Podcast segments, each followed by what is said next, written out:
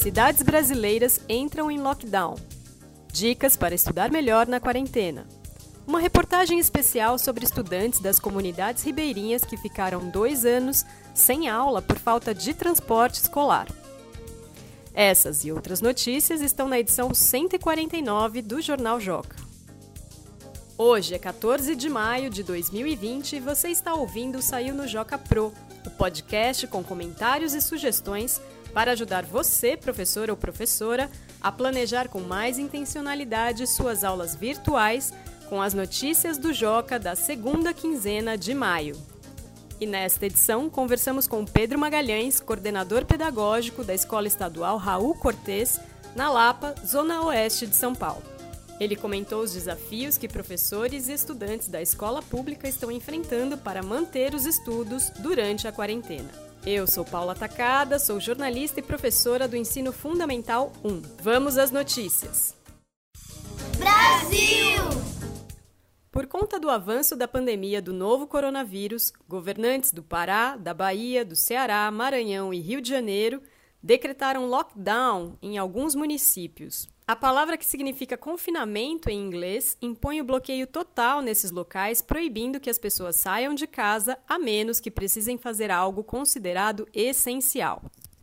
Também na seção Brasil, uma reportagem com dicas para os alunos organizarem melhor a rotina de estudos sem as aulas presenciais.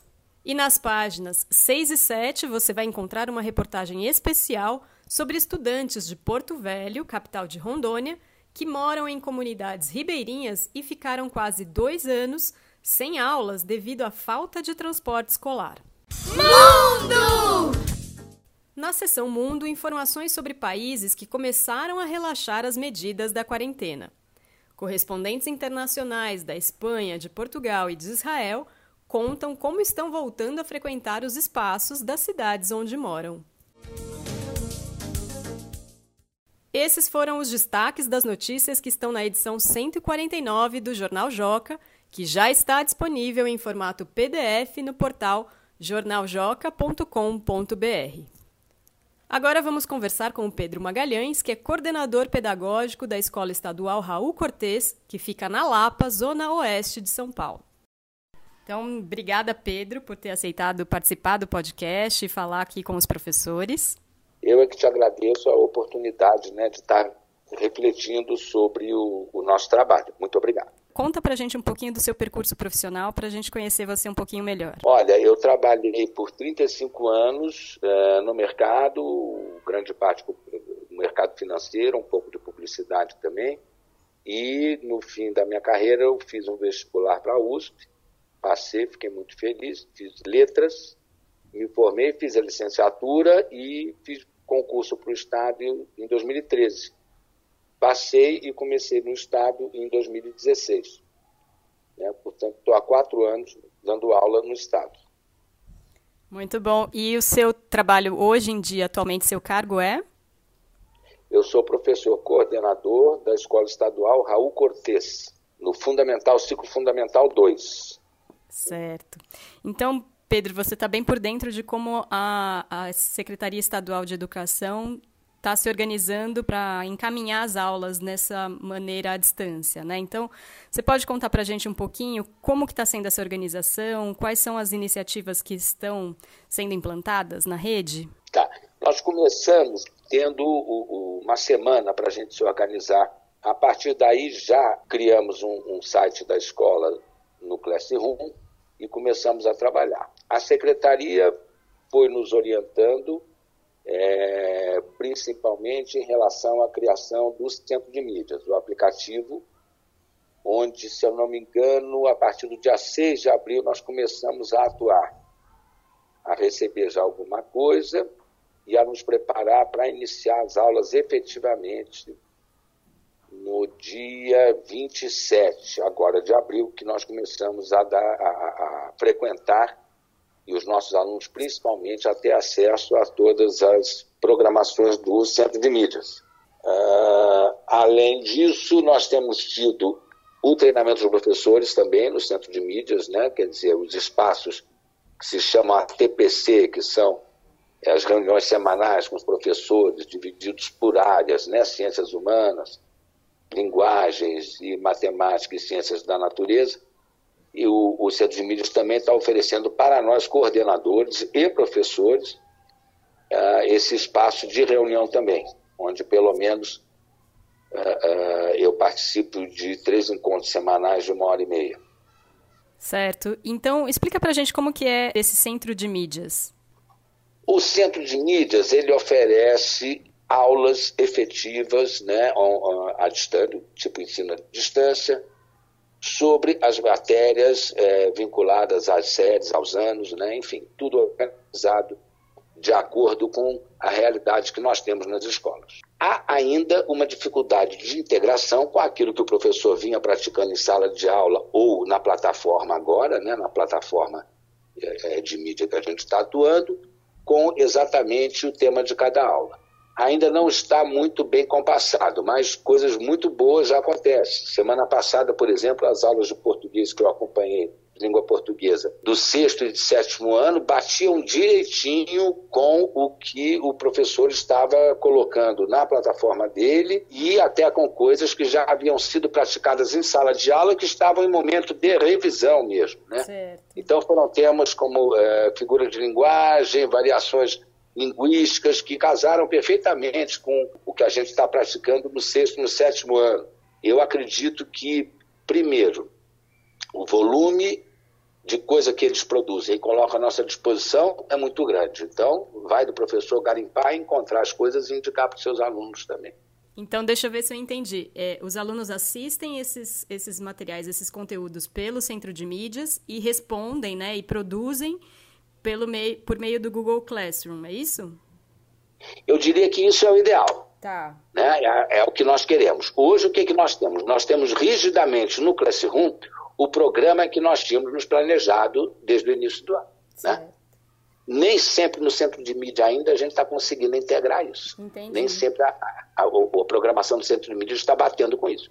Então conta um pouquinho como está sendo a participação dos alunos. O que, que você tem observado? Como é que está sendo essa reação deles? Olha, eles estão sim e não. Estão estimulados? Sim e não. Estão participando? Sim e não. É uma sala de aula, não é muito diferente, né? Tem o pessoal da frente que é mais participativo, que não deixa uma atividade para trás, que manda e-mail para o professor, que descobre o WhatsApp do professor e faz pergunta e fica em dúvida, e às vezes já tive 10 horas da noite o aluno aqui mandando recado. Enfim, tem isso. Tem aquele que nem aparece, né? que não realmente não uh, uh, se interessa, e tem aqueles que ainda participam bagunçando, né? que ainda fazem a baguncinha deles, ainda participam jogando piada, fazendo gozação e tudo mais. Então é como se fosse uma sala de aula, né? Então a tecnologia não está sendo um obstáculo para a participação dos alunos. Tá, então vamos falar disso também. Há, há casos em que a tecnologia é obstáculo, mas quando? Não por, porque a criança não, não gosta ou o adolescente não gosta de participar, ou isso seja algum fator que, que iniba a sua participação apenas aquele adolescente, aquela criança que não tem tecnologia, que não tem acesso, né? Uhum. Nós somos uma escola estadual, o nosso público é, é, a comunidade da Água Branca, são as comunidades da Brasilândia, então eu tenho ainda alguns alunos que são muito, é, é, que têm muito poucos recursos, que realmente não têm. Nós temos nos preocupado muito com eles. A busca de material impresso na escola foi bastante significativa, uhum. sobrou muito pouco material. Isso. Nós estamos muito preocupados e estamos já preparando a volta com uma, um tratamento muito especial de, no mínimo, 15 dias em relação a esses alunos que não estão tendo acesso a nada. E para os professores, quais têm sido os desafios? Aí o desafio é muito maior, né? Aí o desafio é muito maior. Nossos professores na rede estadual é, não tem muitos recursos à sua disposição. Nós temos na nossa escola uma salinha de informática com oito computadores antigos, velhos, de vez em quando um dá pau e tal. Né? E muitos professores ainda resistem, ainda resistem. Essa é a verdade. Tem colegas nossos ainda resistindo. Tem colegas que nós estamos puxando ladeira acima para subir, porque realmente eles têm muita resistência ainda a trabalhar com a cultura digital, a trabalhar com as plataformas. Né? O que, que nós fizemos? Nós criamos um comitê de publicação. Nós criamos primeiro o Classroom, uhum. um professor de ciência, um rapaz de, de 24 anos, criou, o Classroom criou as salas de aula. Certo. E aí nós começamos a fazer o material para publicar. E aí, pobremente, trabalhando com Word, né, trabalhando ainda com coisa, mas aí, aí nós criamos um comitê de publicações, um professor de ciências, um de história e um uh, de matemática. Uhum. São três pessoas jovens que gostam muito de tecnologia e que entendem da, da plataforma. Certo. E aí eles ficam filtrando todo o material que os professores produzem, entendeu? Entendi. E botando, e botando no formato da plataforma. Certo. E para os coordenadores pedagógicos, o que, que mudou? Bom, mudou porque justamente a gente está trabalhando com esse desafio de estimular os professores e da busca ativa de estudantes. Né? Esse é, é o que tem sido o foco do, do meu trabalho. E a partir de casa, né, sem encontrar as pessoas é, é, fisicamente, né, tudo é, organizando o Google Meet ou, ou, ou Zoom, uhum. organizando reuniões. Eu faço né, as ATPCs três, três por semana e, e, aí é nesse tipo de plataforma. Já fizemos reunião geral com todos os professores também dentro dessas plataformas. E o Joca, Pedro, como é que está entrando nesse pacote? Olha, o Joca, para nós é uma novidade, nós começamos a trabalhar esse ano mesmo com o Joca. Ele tem sido apoio para professores, vou ser sincero, ainda não encontrei a forma de colocar para os alunos. Uhum. Mas como apoio para professores, ele tem servido bem. Mas já estou colocando para os outros professores, o Joca também, tenho apresentado para eles. E hoje mesmo uma pessoa me mostrou um link do Joca que é para professores mesmo, que ela estava tirando de lá uma ideia e tal que ela ia fazer. Então está no apoio, no, no, apoio a professores, né? Uhum. Não, e não exatamente diretamente ao aluno. Nessa parte de produção de material para levar para os alunos. Isso, Isso exatamente, produzindo material para levar para os alunos. Tá certo. Pedro, muito obrigada pela, pelo, pela disponibilidade que você nos deu, esse tempinho que você conversou com a gente. Bom trabalho para vocês, boa sorte para vocês, para os professores e para os alunos. Tá ótimo. Para você também. Uma boa tarde e obrigado ao pessoal do Joca, tá bom? Esta foi a edição número 18 do Saiu no Joca Pro, o podcast do Joca feito para professores.